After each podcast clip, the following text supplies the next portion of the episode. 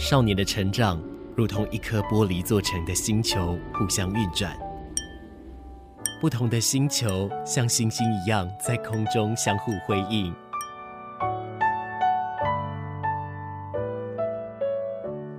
但玻璃发生碰撞时，只能碎裂吗？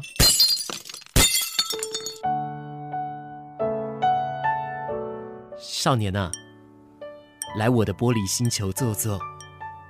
你很特别，也很漂亮。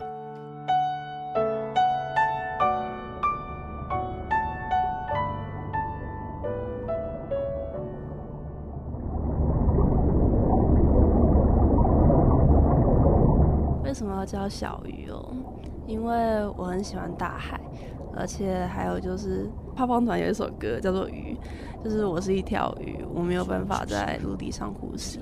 我有时候会有这种感觉，就像是我是一个好像把腮遮住的鱼，然后在一堆人群当中。然后其实我有时候会听不懂他们在讲什么，然后他们有可能也不知道我到底在讲什么。我们其实是不同世界的人。我只相信自己破碎的雌雄同体上，发现现实空间的拥挤，并且祈求永远不要从噩梦中苏醒。我嫉妒我熟睡的情人，而垂涎他人为的无意识。当他醒来会羡慕我整夜无眠的思考和拥有后依然清晰的言语看话语。有人会说我是自我沉溺，有人会知晓那无非是痛苦的现实。这正在成为我们的常态。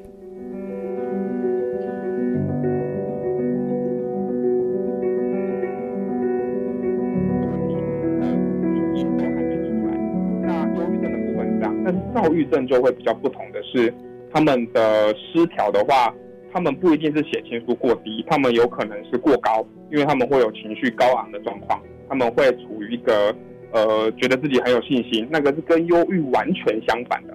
其实真正的我们说的躁症发作，它轻躁，假如是比较轻躁的话，有些人甚至会觉得这是一个非常好的状况，因为我对我自己很有信心，然后我觉得任何事情我都没有问题。假如真的到造成的话，他就是好到太好了。比方说，他就会觉得自己是一个非常非常重要的人，他会觉得自己现在的状态非常好，我可以做任何事，所以他们会出现一些呃目标导向行为。比方说，我就会说啊，我现在很想要开一间公司，我觉得我可以开一间公司，就跟郭台铭一样赚钱，失去现实上的判断，因为他们对于自己的自我感觉非常非常的好。This is not your fault. That is what I listen to. This is not your fault. It's an illness. It's not your fault. 晚安，我是小鱼。好，那我现在今年二十二岁，然后在读大学，然后我现在是确诊是躁郁症。Hundred ninety three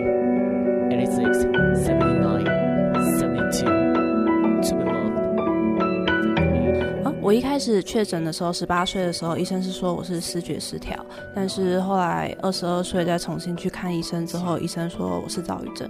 我中间有大概一年的时间没有，就是没有就诊。但是我后来因为学业的原因，我来到台南，所以就换了一个医生。目前有持续的服药，然后大概两个礼拜回诊一次。但是因为是学生嘛，然后最近开学，所以情绪起伏比较大，所以就会真的频率比较高，有可能一次个礼拜就要一次这样子。这是我，这是我的肉体在玻璃上舞蹈，在意外事件里却无意外。你没有选择，选择总是最后才到。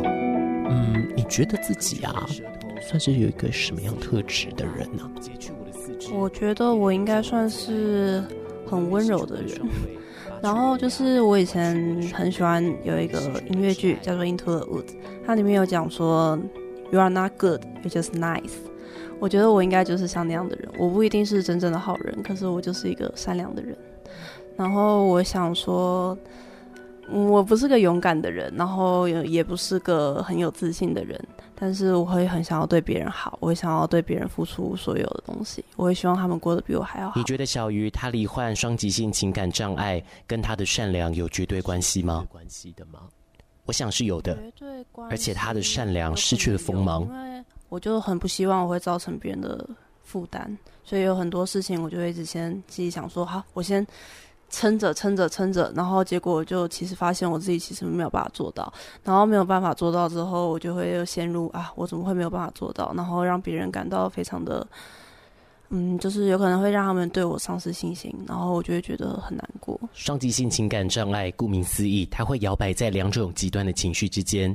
刚刚你所听到的小鱼，它是在预期的部分。然而，在躁期当中，他以开学为例子，像是我以这次开学为例好了，刚开学的时候就会觉得自己很有能力，然后很有动力，想要完成很多事情，然后就会接，例如说系上的活动啊，或是一些课业上的组长啊，或是一些各种各式各样的活动，课外的、课内的活动，然后就会说好，那我都可以做，我都可以做，然后也很有想法，然后晚上甚至不用睡觉，你就是可以有可能一个晚上还可以写。一个剧本大纲之类的，然后就想说要投文学奖，要干嘛要干嘛，想很多。但是通常到了学期中的时候，你就会因为就是像是刚刚讲的嘛，是一个起伏。然后你进入到预期之后，你就会发现，你突然对这些事情都没有任何的动力了。就是你曾经那么的热情，曾经那么想要把那些事情全部都做好，但是你突然一阵一瞬间，那些东西全部都让你变得非常的痛苦，他们都变成你的压力。有点像是你慢慢的沉进海里，你会看到海面上有光，就很像是你之前很开心，然后跟很在人群前面很开朗，然后有很多期望，但是其实你已经慢慢慢慢的沉到海底了。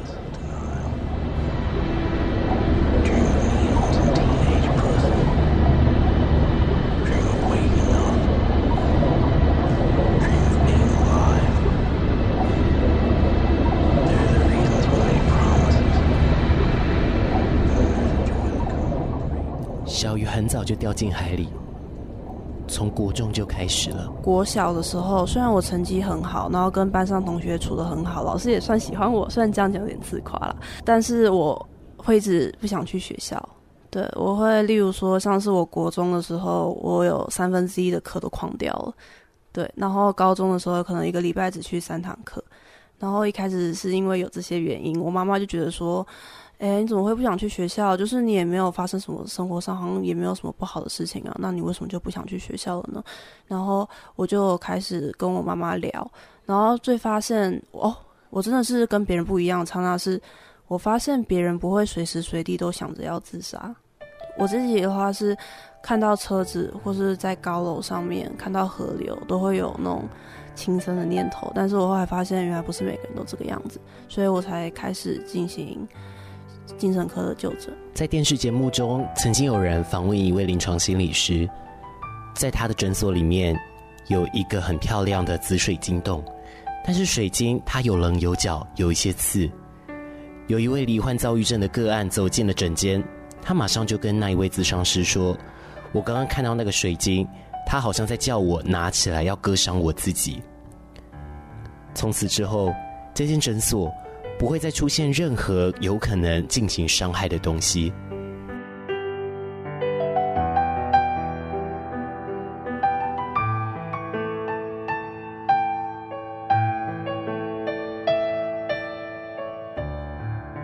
但当一个人想要进行自我伤害时，往往工具是唾手可得，甚至是就地取材。有一位心理师，他在聊天时就跟我说，他有一位朋友的个案在住院时，为了自伤，将口罩里面的那一条钢索拿出来，不断地划自己的手臂。所以在目前的做法上，只能做到尽量避免这一些工具的出现。然而，很多的心理师和医师都强调，如果个案真的出现了自伤行为，甚至因此而离开，千万要记得，这不是自己的错。连临床心理师。都不能百分之百的跟你说，我可以阻止他，或者是我可以帮助到他，不让他去做自杀行为。因为自杀行为，当他那个状态真的出现的时候，然后你又不是在他身边的时候，他做的这种事不是你的错，也不是你做的不够。我觉得这个是很重要的，因为我们常常会有一个叫做幸存者的罪恶感。所以，对，不管你再怎么去预防，不管你再怎么去做，我觉得第一件事情就是我们做能做的。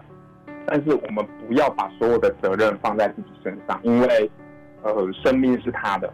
其实这个也牵涉到界限的问题。如果你真的没有对他做出什么坏事的话，就是你真的是想帮助他的话，是不是你做不够？这个很重要。因为我有遇过一些个案，他就是比如说家人自杀，或者是身边的朋友自杀，那他就是非常非常的难过，自己帮不到他。但是你会发现他做了很多，不管是电话的问候啊，每天的询问啊，每天赖啊，然后约他出来啊，或者是等等的。然后那个个案他的问题或者是他的情绪没有做到解决，很多后面会发生的事情，它就是会发生。不管在陪伴的呃人做的再多，其实都很难去真的做一个百分之百的说，我们最重要的就是建立是自我的情绪界限。那很多人就是在陪伴的过程中都觉得说，哎，譬如说我我听他讲一讲，我可能觉得，哎呦，我真的好累哦，然后我真的很有，我我觉得无力呀，我真的没有办法帮你。可是看到你这样子，我也很难过，那怎么办？甚至是有些时候，我怕就是我疏忽了，然后呃，我我所陪伴的那个对象他就去做傻事了，怎么办？哦，这个心理压力其实是非常大的。那我觉得就是要建立好自己的一个情绪的界限。就是其实没有人该为谁的生命负责，也没有谁有义务要为谁的情绪负责。因为你的生命是你的生命，他的生命是他的生命。哦，有些时候我们所陪伴的那个对象，他可能选择了就是我们都不想要的那件事情去做。但是有的时候他做这件事情，我们只能去想说他不是。因为你的关系，他这么做，而是他要解决现阶段他的痛苦。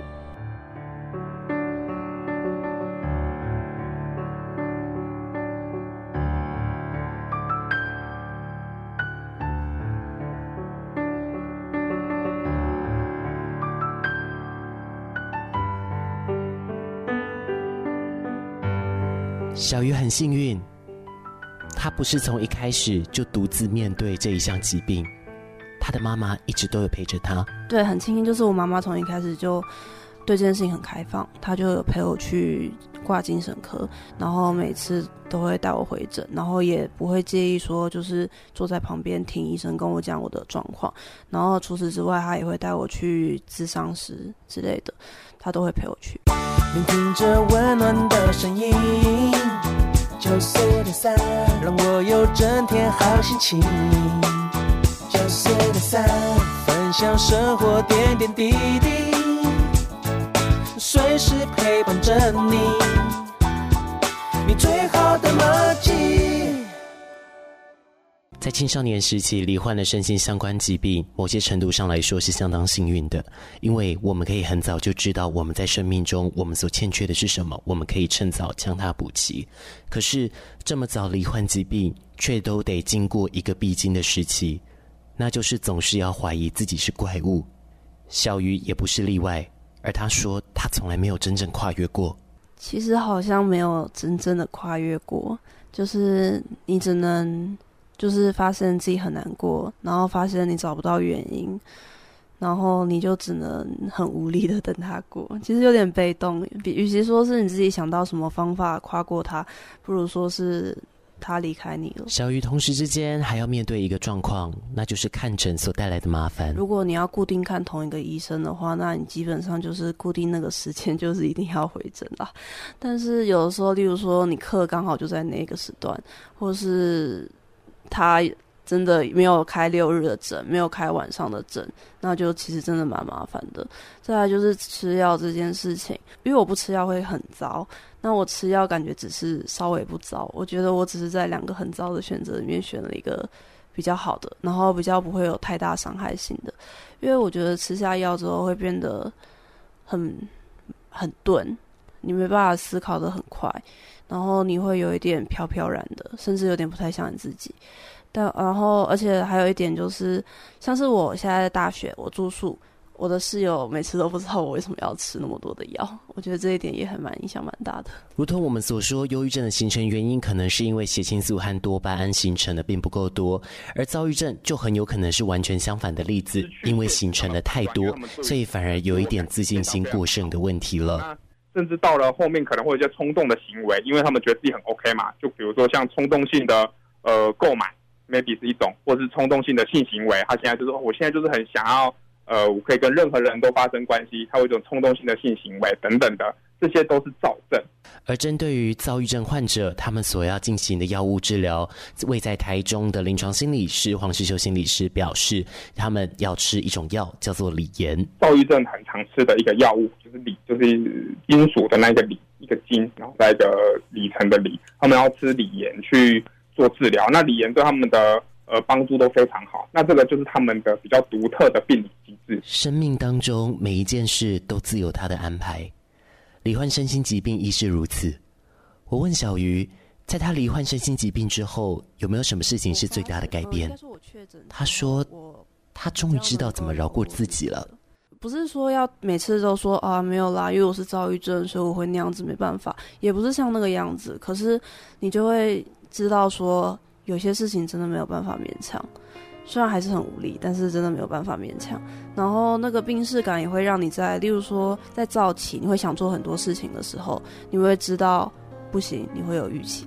然后在预期的时候，你也会知道说，对，这不是永远的。我觉得这件事情对我来说意义蛮大的。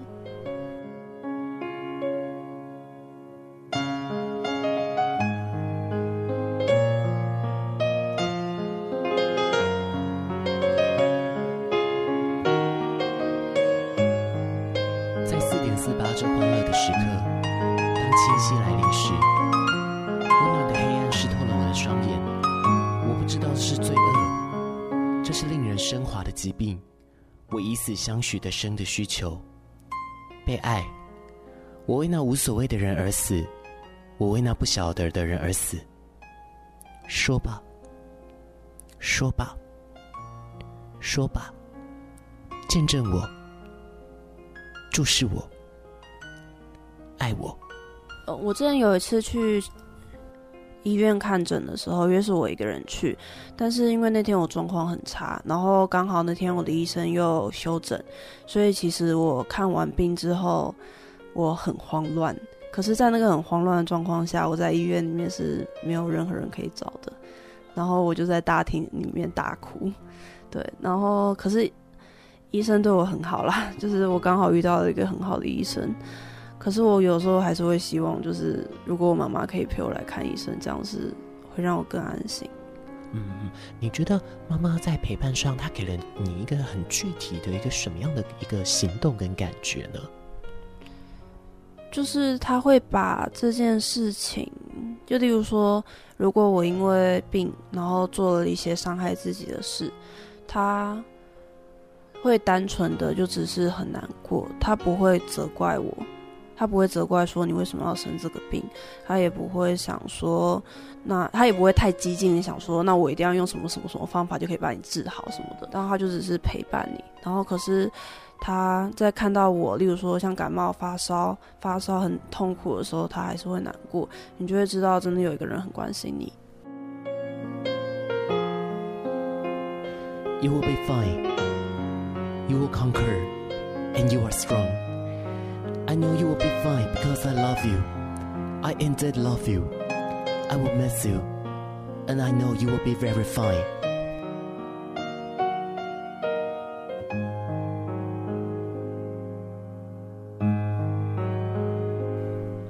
那其实哦，因为嗯，我曾经遇过有人跟我说，呃，他会觉得青少年他罹患了身心的困扰。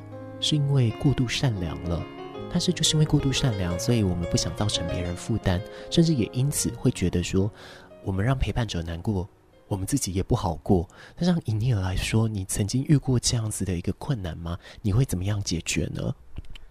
有，因为我上大学之后有一个朋友，然后之前有一次在回诊的时候，他就陪我去。然后有一次我在急诊，因为我那天状况很差，差到必须去挂急诊，他也必须陪我去。然后其实他压力很大，因为他的压力是来自于他很无力，他没有办法，其实他没有办法在那个状况下给我什么实质的帮助。然后我觉得那种我也不想给他这种无力感，所以我就会又把他埋在自己心里。可是。这种事情如果不讲出来的话，就会让两个人之间越来越远，然后到最后就会变成变相的让这段感情结束了。小鱼，这不是你的错，我们都尽力了。纵然我知道你有很多在意的事情，但你真的尽力了。最在意的事情是，你知道你有能力，但是你没有办法确定你可以完成这件事情。对，最在意的是这个，最过不去的是会造成身边的人很多困扰，这件事是我最过不去的事情。但是，嗯，我现在虽然跟这个疾病已经共处很久了，可是永远都会认识新的人，然后这些新认识的人，要让他们重新知道这件事情，又会造成他们困难，就是这件事会不断的反复重来。我觉得在，我觉得应该一辈子都没办法解决这件事情。通常，小鱼的疾病是在大家的观察下被发现的。而不是他主动准备好跟大家说的。通常都是对方会发现我有一些不一样的地方，所以他们会主动问我。所以其实我基本上很少是真的做足了准备跟对方说，因为这真的很困难。可是他们如果问我的话，我就会觉得他们是在关心我。那在这样的状况下，我没有办法对他们说谎。所以我就会选择跟他们说，然后要不要接受的话是他们的选择。虽然有的人真的会因此就慢慢的推开他的距离啦，但是如果留下来的人，我会很感激他们。向他人坦白疾病很困难，但是小鱼从来都不孤单。现在在小鱼身边，除了妈妈之外，就是那一位陪她去急诊的朋友。就是对小鱼来说，他是非常重要的存在。那个朋友，他对我来讲意义很重要，他有点像是我人生里面的一颗星星。然后我只要想到他，他就是会闪闪的发亮。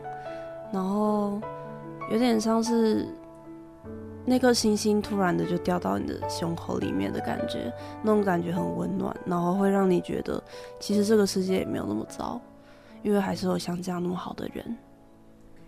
如果说他会听到这一段话，您想送他什么话？嗯，虽然我们现在没有什么交集了，但是我会希望你过得很快乐、很幸福。然后，对，你一定要过得很快乐、很幸福，因为你的快乐跟幸福就是我最在意的事。嗯。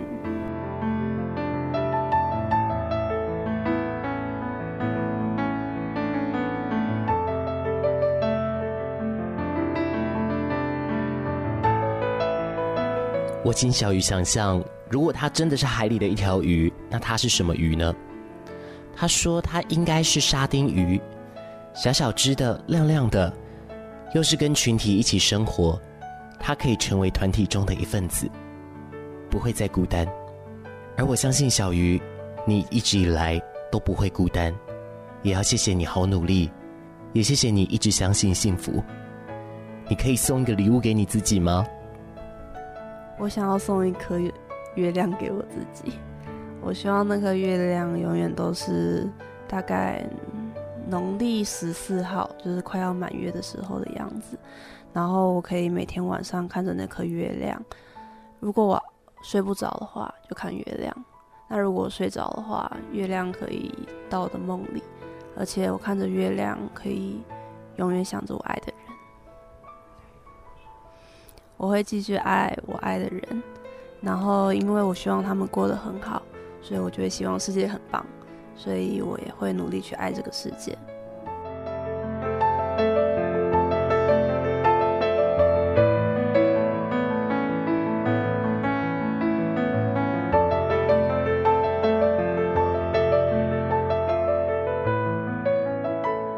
嗯，我身边有很多朋友，就是跟我有一样的。困扰，然后我们常常会花很多时间跟很多夜晚一起去讨论这些事情，然后一起陪伴彼此。然后我想要跟你们说，就算我也快溺水了，我还是会到海里面把你们捞出来的。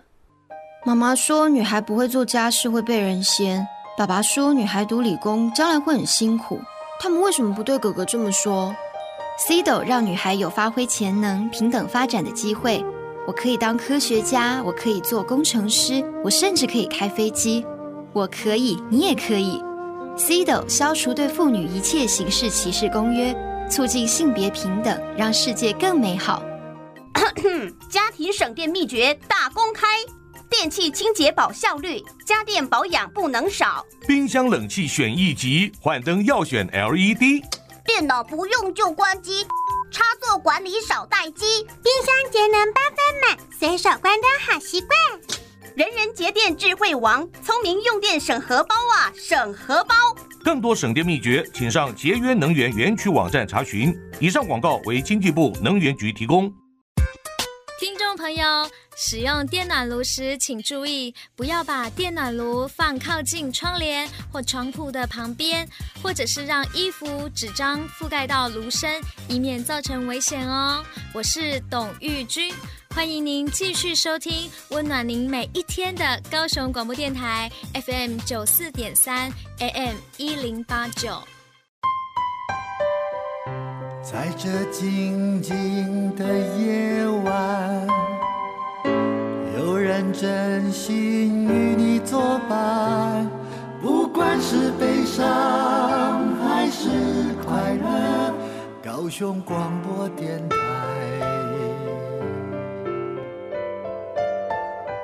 与你一起。度过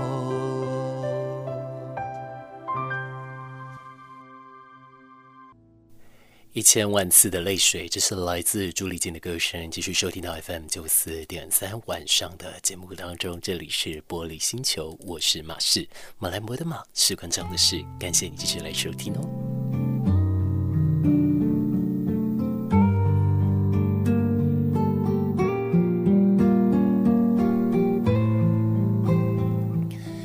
节目前半段，谢谢小鱼来收听，甚至来到马氏的节目当中。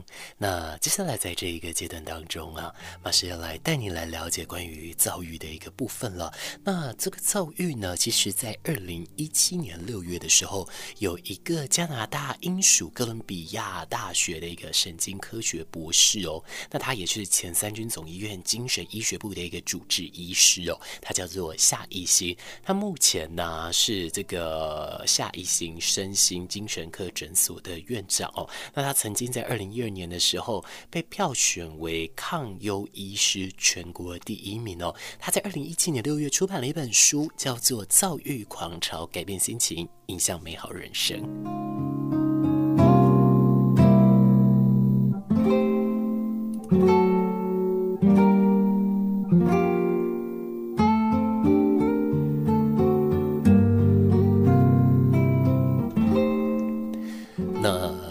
在书当中呢，来介绍了除了这个躁郁症之外，就是我们现在在证明化的一个部分，就是双极性情感障碍。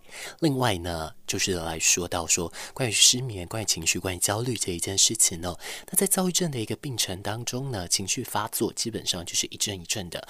那患者当然是没有任何的一个症状，情绪稳定正常，其实跟一般人我们所感受到的其实就是没什么两样。那当然了，这个无症状的一个期间，真的可。可长可短哦，长的话就是长达数年了，所以这也就表示要判断一个人是否罹患了这个双极性情感障碍，你需要谨慎而且很完整去了解这个人他在一生当中他所经历的一个状况。那其实，在这个躁郁症患者，他们在出诊的时候，第一次就诊的时候，他们通常会主动表达自己身体上的不舒服，比方说睡不好。身体紧张，或者是哪边酸痛啊等等，或者做事情容易恍神哦，其实是常见的困扰。比方说，呃，觉得自己自律神经失调，那身体不适，头晕头痛、耳鸣、腹胀、腹泻，甚至肩颈酸痛等等。可是哦，经过检查会发现，呃，都是很正常，没有异状的。所以了，大家就会来想到说，会不会就是因为情绪出了一个问题呢？那当然了，也会有人是因为无法忍受家人的一些。呃，对于自己而言比较不好的一个情绪的控制啊，所以呢，他们也会有暴怒的一个现象，那就会出现了一个情绪出了问题的状况哦。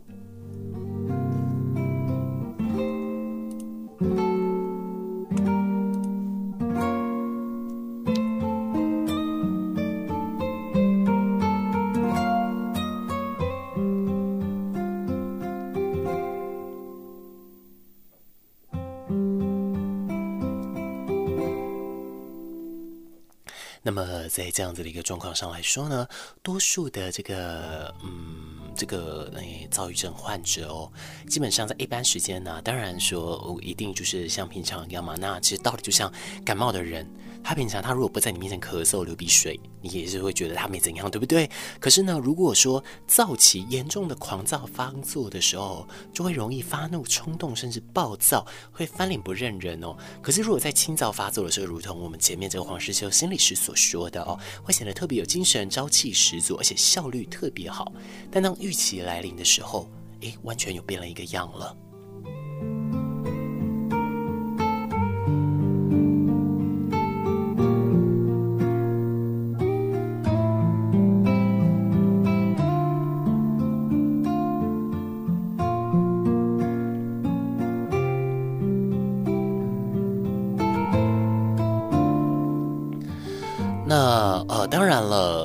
很多的。情绪深陷患者哦，他会因为失眠的问题，或者说只是觉得忧郁的一个状况而去就诊。但是呢，被确诊是躁郁的时候，他们都会比较惊吓。但是这边啊，根据夏一新的这个书籍上来说，他们会说患者他这边观察到的一些症状，他们自己觉察的都只是冰山一角哦。但是问题的核心哦，是因为情绪的波动，那甚至情绪的一个狂潮起伏，导致身心疾病相关的一个出现。那就像是要认识一些。伤害的基准，甚至说情绪的一个原型啊，比方说强迫症，人家说强迫症的一个原型，很有可能一个来源就是因为愤怒的关系，他愤怒不断的压抑，那压抑到最后他受不了，只好透过可能自伤行为或是不断的洗手来去达成分散注意力的一个效果。那其实像躁郁症也有类似的一个这样的状况发生喽。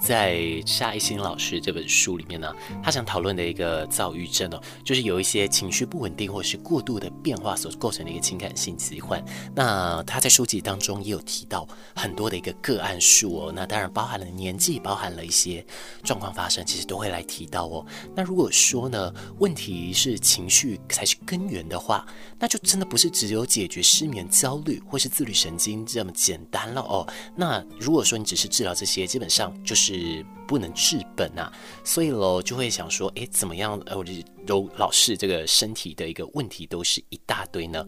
那其实，在面对情绪的时候，哈，就好像你在面对生活的各种的酸甜苦辣，其实它是有难度的。那这些酸甜苦辣，你会为你的人生增添了色彩，但是少了情绪的人生是很恐怖的哦。那有情绪，有一些状况发生。这才是正常的。如果你完全没有情绪，这件事情其实是非常严重。很多精神科医师他们也会针对这件事情来去跟跟大家来做解释哦。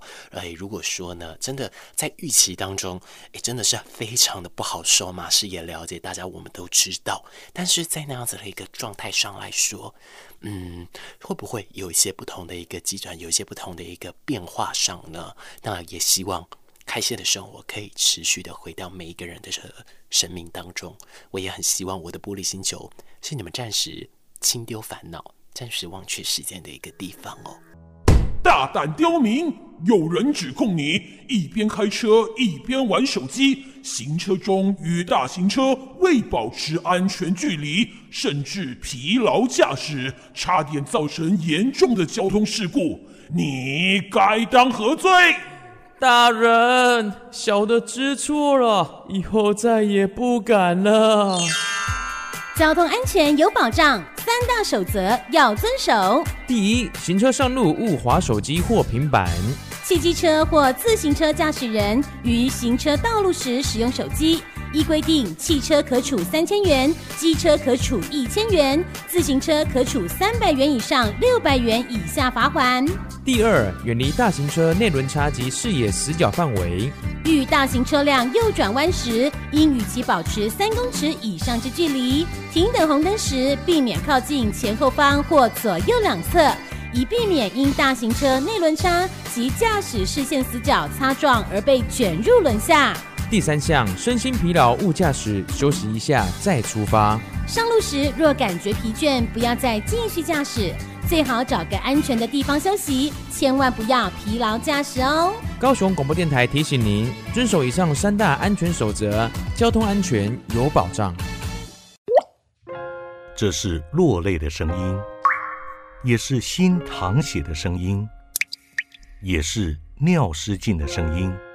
吸毒将导致性功能障碍、肝功能损伤、膀胱纤维化，甚至导致脑细胞永久伤害。毒品会摧毁你的一生，不能接触，勇敢说不，保持警觉性，不要拿一辈子开玩笑。以上广告由行政院提供。哇，我第一次搭大型车哎哎，小心！你放心，像这种大型车啊，视野死角很多，还有内轮差的问题，所以我有特别加装行车视野辅助系统，开车时会多看两眼，就怕有些角度看不到。真的，好多视角看不到耶！所以在路上看到大型车，不但要小心远离，驾驶朋友也不抢快才安全哦。以上广告由交通部道安委员会和高雄市政府新闻局提供。充满活力的每一天，就像是花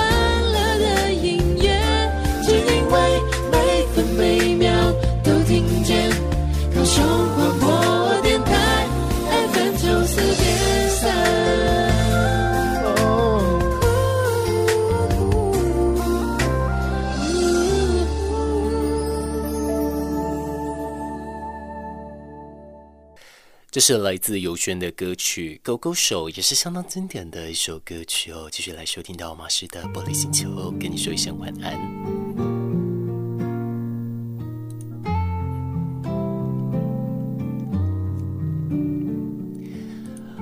利用这最后的一点点时间，赶快来告诉你关于这个躁郁症哦，它其实是有相当的一个失调的定义哦。在界定情绪失调的时候，有三个指标。根据夏一星的这个医师他的一个《躁郁狂潮》的这本书籍里面呢，有来提到第一个就是情绪反应。持续太久，一个人持续忧郁或亢奋超过了两个星期，或是连续持续狂躁期一个星期哦，那这些呢都是属于过度的一个反应哦，这些都是要注意的。另外就是说呢，情绪反应过度的强烈，或是过度的没有反应，面对生活中的各种大小事，诶，他的反应的一个程度超出一般人的预期，或是远低于一般的一个情况的时候，哈，其实这个躁郁的一个情况也都是。会出现在情绪失调，那尤其说远低于一般预期的时候，他又会来提到一个专有的一个状况，叫做去敏感化。也就是说，当我们对一件事情，如果我们情绪满分是十分，比方说我们遇到一件很值得生气的事，通常一般人他可能会跑到八分九分的一个生气度的话，在去敏感化的人，他会压到。只剩三分，所以他出来的情绪是几乎是心如止水。但是中间这剩下的五到六分去哪里了呢？会变成一些伤害回到自己身上，比方说自伤行为，或者是说过度的一个情绪宣泄，这些其实最后会回到自己身上。那这样子的一个去敏感化呢，在躁郁症的患者上预期出现的时候。或者是说，忧郁症患者在他们身上会是来出现这样子的一个状况哦。那么在第三个来说呢，就是情绪的一个变化过度的一个快速哦，一下子开怀大笑、精力充沛，那或一下子马上就是泪如雨下、垂头丧气的，就是情绪失调。那当然了，因为躁郁症它有分非常多种，但是总体上来说呢，就是介于躁期跟郁期这两种的一个情绪上哦。那要不停留过久，要不就过于强烈。但不管是哪一种，它绝对都会造成患者一个非常不舒服的一个感受哦。所以说，当有发现一个同样的状况的时候，亦或是说呢，有这样子的一个情绪困扰超过了两个星期的话，其实都是很建议你们要来进行就诊的哦。那如果说呢，你对于说呃精神科药物上您是比较排斥的话，其实也可以先从咨商或者是先从心理的一个治疗来去做开始的哦。那这个不管是哪一种方法啊，都要提醒你哦，哪一种方法都是好的，但是要寻求正确而且有科学根据的管道，不要过度的迷信不应该的一个偏方喽。那因为时间的关系，我们要在这里先跟你说一声再见喽。我最后送上周华健这一首暖暖的歌曲，希望这首歌曲陪伴你度过晚上的时光啦。明天我要嫁给你，在这首歌曲当中，我们跟你说一声再见，我们礼拜一空中再见面喽。